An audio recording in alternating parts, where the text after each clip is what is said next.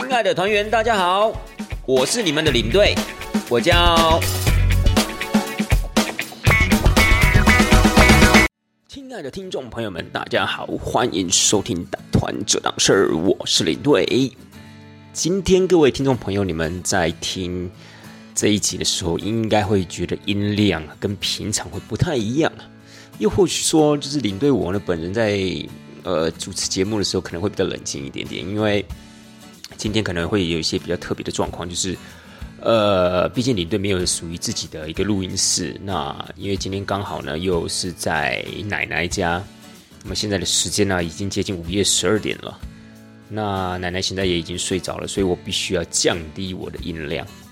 那可能很多人问说，那你为什么没事要在奶奶家这个地方就是主持节目呢？最主要的原因呢，是因为呃，因为我刚好有一点事情回家里面了，然后因为奶奶这边呢，现在目前是一个人住，那她因为有重听的关系，所以我个人认为，如果要找一个可以各自独自独处的一个呃环境的话，那么奶奶那家是再适合不度过了，而且又加上就是奶奶现在也已经在睡觉，然后又加上重听的关系，我想我可能可以讲的比较自在一点点，但也因为就是因为一个人，然后在一个这么空荡的一个。客厅里面，所以讲话的时候回音也会比较大，所以我个人还是十分的担心呢，会吵醒奶奶，因为奶奶在浅眠了。所以，anyway，各位听众朋友，今天呢，可能在音量上面呢，您要自己稍微的调整一下，好吗？但是当然，一些基本的抑扬顿挫啊，我还是会特别留意的啊。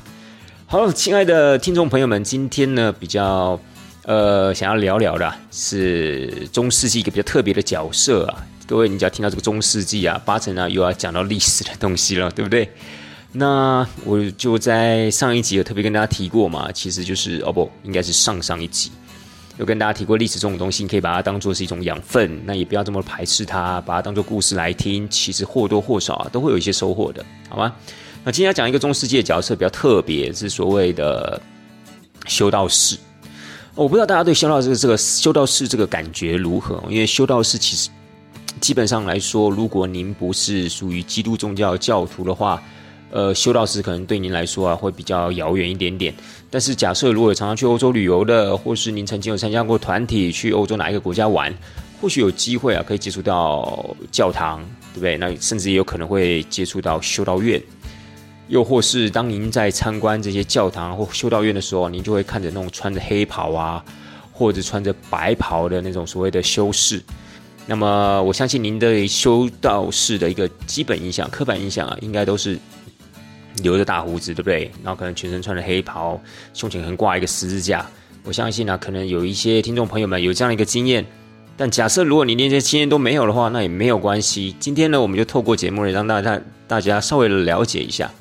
到底什么是修道士，又或者是说，修道士到底在中世纪也好，在欧洲的一个历史里面呢，扮演什么样的一个角色，好吗？那么为什么想要分享这个节目啊？啊，对不起，为什么想要分享这个主题呢？其实啊，最主要就是因为太久没有去欧洲了，那当然就会有一些怀念了。不管是怀念一些城市的街道也好啊，怀念一些景色啊，就像我像之前我怀念英国的酒吧。那么当然刚好也就是这几天啊，有想到欧洲的一些修道院了。那也因为想到修道院对修士这个角色，想要给自己做一些补充，给自己去做一个功课，所以去查了一些修道士的资料，把一些之前自己想要弄懂的，但是也因为持续在带团嘛，比较没有多余的时间啊，去做一个系统性的了解，所以就去查了修道士的资料，发现呢，诶，真的受益颇多，就是终于有一点点时间呢，去把这整套系统啊，就是修道士跟修道院这套系统啊，稍微去把它融会贯通一些。不敢说自己现在变得多专业、多了解了，因为毕竟领队我自己本身没有宗教信仰，也不是基督宗教的信徒，所以呢，我能收集的都可能就是有关于书本上的一些资料，然后综合网络的一些特殊的文章，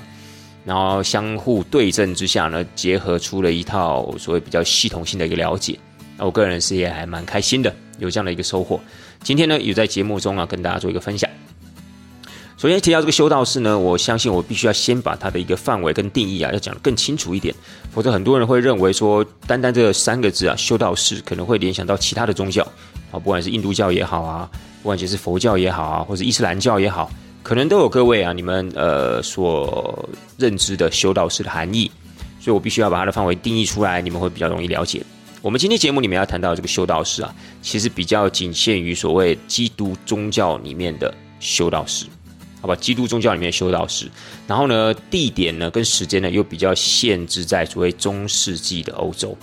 那么中世纪的定义呢，各位可以把它看到是所谓的西元五世纪到西元十五世纪，是所谓的欧洲的中世纪了。我们可以先做一个这样粗略的一个定义。然后呢，我们今天也会提到所谓中世纪的前期。那么中世纪的前期啊，大概就是一直在西元的五世纪到西元十世纪，是所谓中世纪的前期，好不好？那地点呢，当然是发生在欧洲哦，好吗？所以呢，有了这些定义之后呢，我们就来了解到底欧洲中世纪的修道士是怎么出现的，以及他在欧世纪呃欧洲中世纪呢是扮演什么样的一个重要的角色。好。那么，既然是有关于基督宗教的修道士的话，那我们就先要了解，就基督宗教出现的时间，大概距离现在已经是两千年前的事情了。好，那西元两千，呃，应该讲说西元呃元年的时候，因为基督耶稣基督的一个诞生，开始就是针对原本的犹太教做了一定的改革，然后开始慢慢的呃试着去推广啊他心目中的一个改革，以及他所创立出来一些新的教义。那么当然，我们都知道，耶稣基督后来被钉在十字架上面死掉之后呢，他的信徒呢，由他的信徒来传播他的一个所谓的信仰。那在这个同时呢，当然在当时的一个社会环境里面啊，基督宗教应该在当时叫做基督教了。但是后来因为基督教它的历史很长，所以它后来演变了很多不同的教派，包括新教、旧教啊，或是就是新教、旧教，就一般我们认知的所谓的基督教跟天主教嘛，甚至还有其他教派。那也因为教派比较复杂一点点，所以我们会。在现今的社会上面，我们会称所谓的基督宗教了，好吧？但是在中世纪之前，也就是说，大概在罗马那个时代呢，基本上还是以基督教做一个统称。所以在当时呢，基督教其实还没有合法哦。基督教一直在西元三百一十三年，西元四世纪的时候啊，才由当时的罗马皇帝君士坦丁大帝把它宣布为合法的宗教。但是呢，也因为信徒们在纵使它不合法。哦，纵使在可能西元四世纪初之前，它都是不合法的。但问题是呢，由于信徒他们的一个广泛的一个推广，导致呢，基督教当时的信徒也越来越多。那基督教的信徒越来越多，但是当时的可能在知识的一个水准上面并不是这么的高，所以呢，在信徒上筛选上面呢，也并不是这么的理想，所以导致呢，整个信徒的水准参差不齐，所以就呃导致了当时一些比较虔诚的信徒。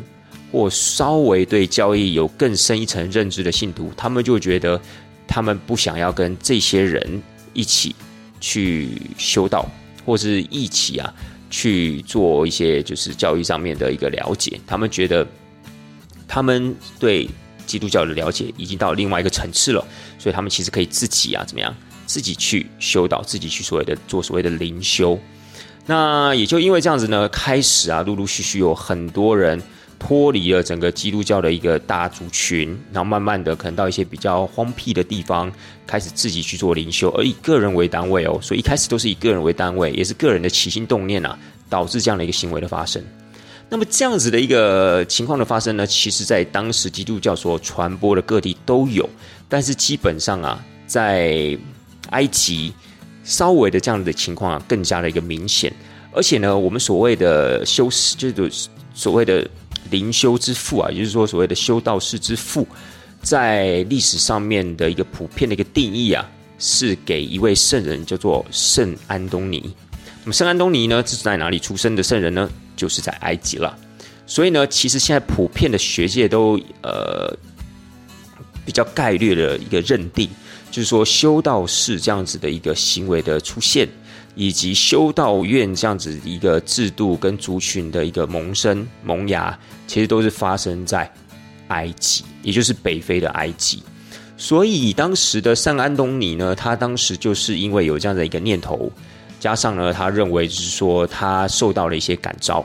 所以呢，他就决定要离群索居。他其实算是一个比较有钱的一个人，他继承了蛮多的一个父辈留下来所谓的遗产。但是后来呢，他因为的一些就是征兆，他想通了，他就把他的大部分的家产呢都捐给穷人。他还有一个妹妹，当然他他也把部分的家产给他妹妹，也把他妹妹呢托给一些他比较信任的人啊照顾。他开始就过着离群所居的生活，开始做灵修，开始啊试图啊来缩短自己跟上帝的一个距离，就开始在做一些所谓的修炼、休息这个样子。那么呢也因为他的关系，其实他并不是第一个有这样行为的一个圣人，也不是第一个有这样行为的信徒。其实，在当时他那个时代，陆陆续续已经有些人做出跟他相同行为的事，所以严格讲起来，他不是所谓的第一个。当然，目前的历史也没有办法考证他到底是第几个。好，那但是呢，的的确确是由他带起了这样的一个风气。因为呢，他有时候在同一个地方一修炼，可能就是十五年甚至二十几年的时间，所以慢慢他的名声传出去之后呢，大家都觉得，诶，这样子一个灵修的行为其实很不错，并且呢，因为其实在早期基督教还没有合法的时候，比如说在西元四世纪之前，很多罗马士兵的一个追捕，导致说，如果你今天人啊聚集的越多的话，好，比如说现在的警察也会抓一些群聚的人。不过那是因为疫情，对不对？当时没有疫情，这样没有一个疫情群聚的问题。可是呢，因为当时的基督教并不合法，所以如果你群聚的话，当然你目标就越大，那你当然被罗马士兵啊，就是捕抓到的机会啊就越大，被邻居告密的机会也越大。所以，其实在当时，除了就是信徒水准的参差不齐之外，当然还有部分的原因是因为基督教没有合法，所以容易导致目标过大，可能会被捕抓这样的一个情况。所以开始啊，慢慢有些人就是这样陆陆续续的去做单独个人的灵修。那后来基督教合法之后呢，这样子的一个行为啊，这样子的一个情况啊，并没有获得到所谓的修正。好，没有说比如说今天已经合法啦，大家都已经可以安安心心的去传教啊，去信基督教了，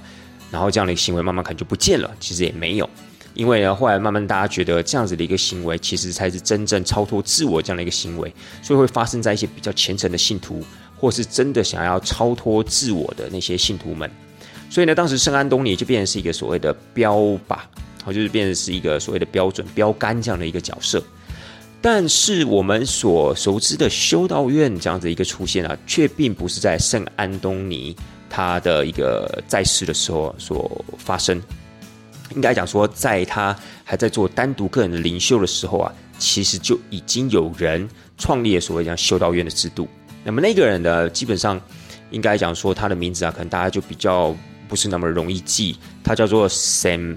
Parkmills，哦，Sam Parkmills，Sam Parkmills 呢，在中文上面叫做帕科缪，好，非常难记的一个字，没有关系。但是这个人之所以有名，就是因为他创立了有史以来，就是说。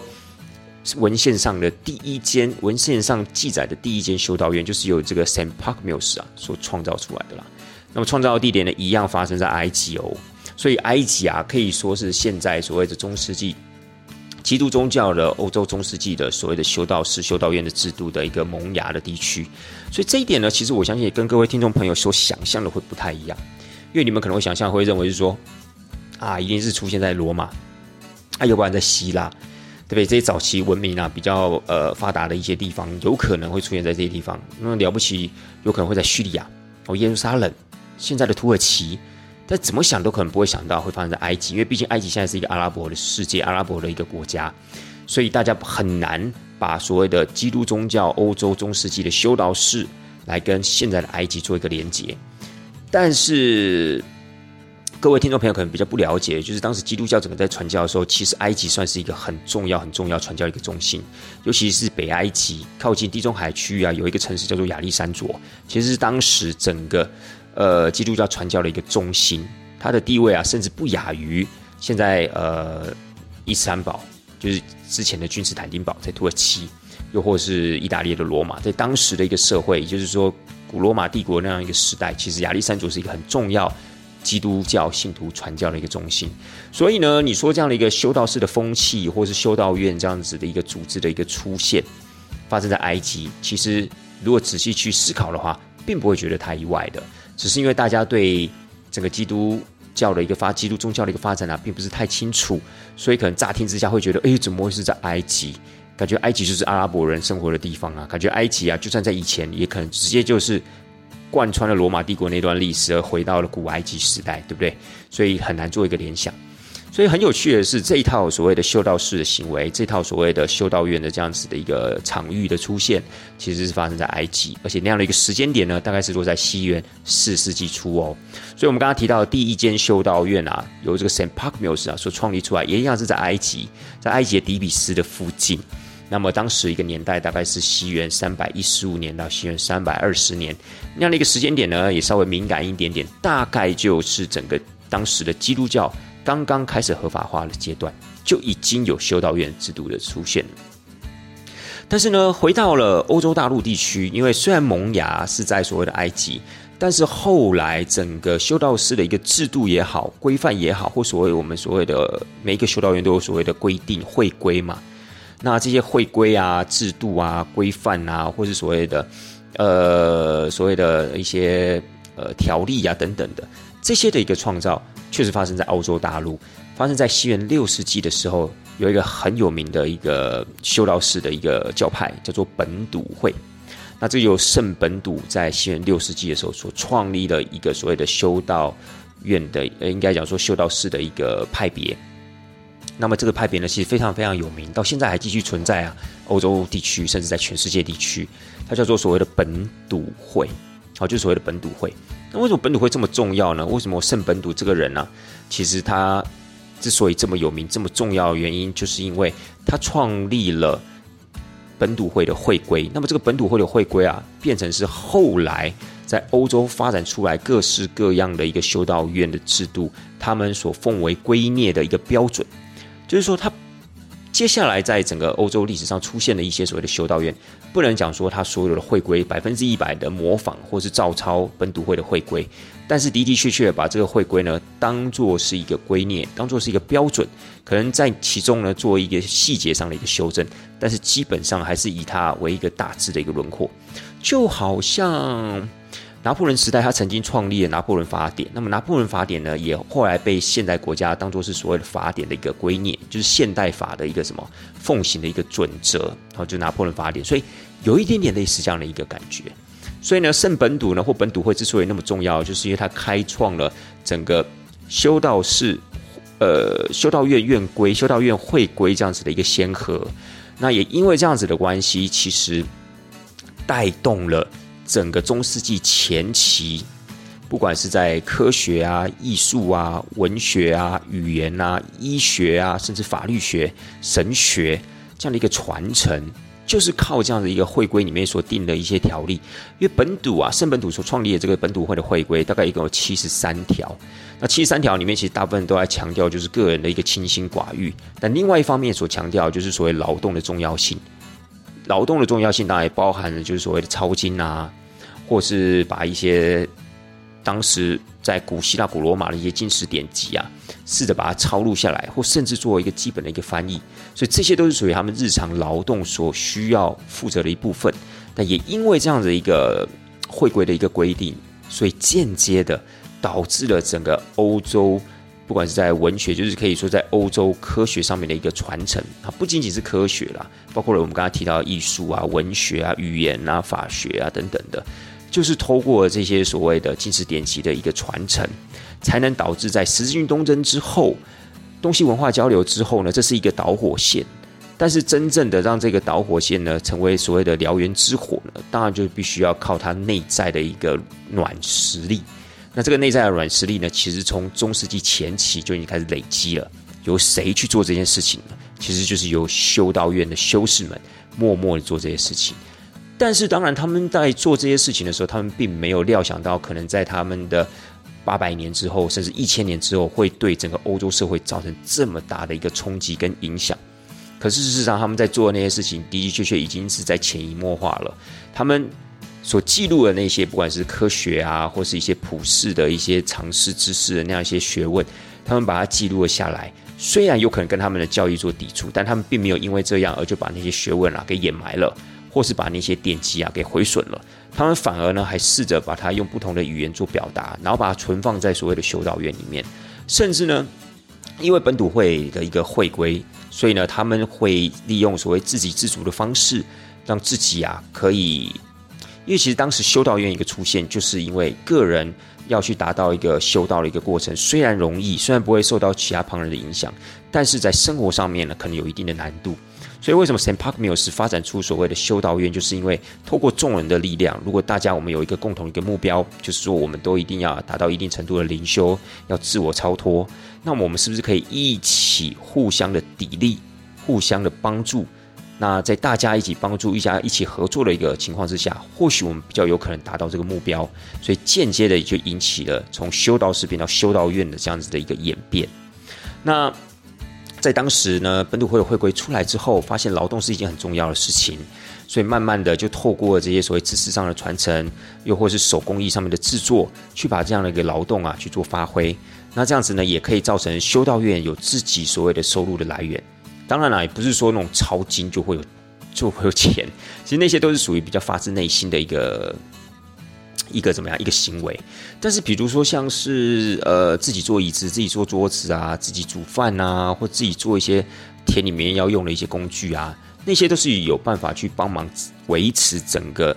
修道院的一个生活的一个运行的一个情况。那当然有时候修道院也要钱，比如说。假设真的有些东西做不出来，我们可能要去用买的。好，比如说我们可能要去要买面粉，因为有时候修道院它并不见得规模这么大啊，它不见得什么东西都有人力或都有时间自己去做，它还是必须要有钱去买。所以他们开始就会做一些产品拿到坊间去卖，好，不管是拿到城市去卖也好，不管拿到农村去卖也好，那间接的就可以造成啊修道院有他们自己本身的一个收入。比如说很多的像最有名的例子，比利时，比利时有很多的修道院。他们的修道院以制作什么样的一个民生必需品为出名呢？其实就是所谓的啤酒。所以大家都可能到比利时去玩的时候，也不见得一定要到比利时去玩。我现在在台台湾社会啊，你们就会知道，哎，比利时的啤酒其实很有名。但它有其中一个系列就是所谓的修道院啤酒，不仅在历史上面呢非常非常悠久，而且在口味上面也非常非常独特，甚至到现在还是有所谓的修道院啊去酿制。所以，嗯。我不知道大家听有没有听过一个啤酒的一个协会，一个组织叫做 ITA，就是 International Trappist International Trappist Association。那这一个组织叫做简称就是 ITA，所以很喜欢喝啤酒的应该知道比利时的这个 ITA 协会啊，其实有定义了有几间所谓的修道院啤酒非常非常有名。那么这些修道院啤酒啊，当然就是它定义出来都有它一定的一个标准，就是一定要通过它的审核，你才有资格称之为叫做 ITA，就所谓的 Trappist。那这个 Trappist 呢，其实基本上它就是所谓的 Trappist，其实就是所谓特拉比会啦。那么特拉比会的意思就是所谓的严规吸毒院，好，严规吸毒会或严规吸毒院。那这个严规就是严格规定的吸毒会。西呢就是康熙的西，笃呢就是我们刚才提到的本笃的笃，好，这个笃就是很笃定的笃了。好，严严规西笃会，那么提到这个严规西笃会，其实大部分的一些就是修道院的啤酒啊，都是来自于严规西笃会啊这样子一个教派。当然，它也会有一些其他的一些教派，只是绝大多数是来自于西笃会。那西笃会又怎么出来的？其实西笃会啊，大概就是在西元十世纪的时候。它由所谓我们刚刚提到的一个本笃会里面所分裂出来的，为什么会分裂出来呢？其实就是因为后来本笃会啊的发展，因为我们知道本笃会在西元六世纪的时候就创立了嘛，由圣本笃所创立。那经过历史一个推演，西元七世纪、八世纪、九世纪、西元十世纪的时候，开始本笃会里面的人呢觉得，呃，本笃会的规模越来越大了，开始它的教义啊变得比较模糊，又或是它的纪律呢变得比较怎么样，比较松散，所以他们认为这样不够。他们认为这样跟他们一开始啊所认知到的这样一个修道院的制度或修道院的精神啊，其实是有别的，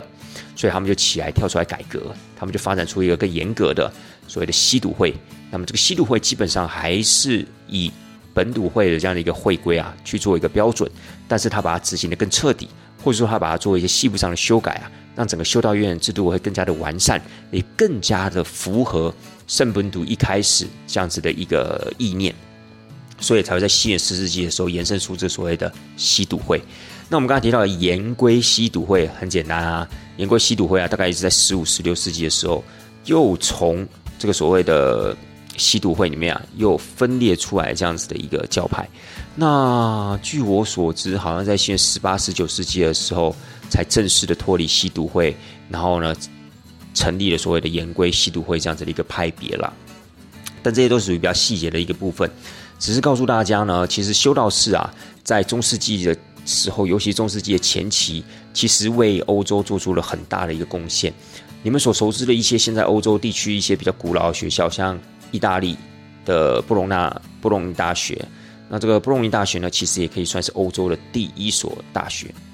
是创立于一零六六年，然后第一所大学，还包括大家在去英国玩的时候所熟知的所谓的剑桥啊，或是所谓牛津啊，其实都是由修道院这样子的一个情况之下慢慢发展出来的。因为早期啊，尤其我们可以说是在中世纪前期的时候，修道院呢掌握了是全应该讲不能讲就是全世界啦，就是全欧洲的学问，基本上都保留或保存在修道士的手里。保存在修道院里面，所以呢，这些修士们呢，他们掌握了这些学问，他们甚至是也会开始学习，所以他们就成为了后来的为人师表。然后呢，他们当然某种程度上也会去应用他们所获得到的这些学问去做，不管是医学上的延展、草药学上的延展。尤其这个草药学，其实你到了欧洲很多的一些修道院啊，你们去参观的时候，你们都会发现它里面可能通常都会有一个药局。这个药局啊，可能很早很早就开始经营了，甚至到现在还卖了一些所谓他们整个修道院所制作出来的保养品。然后在现代社会里面呢，其实 非常非常有名哦。比如说我们所熟知的那个 Santa Maria Novella，就是那个 Santa Maria Novella S M N。那 S M N 呢，就是很有名的一个保养品、一个香水的一个品牌。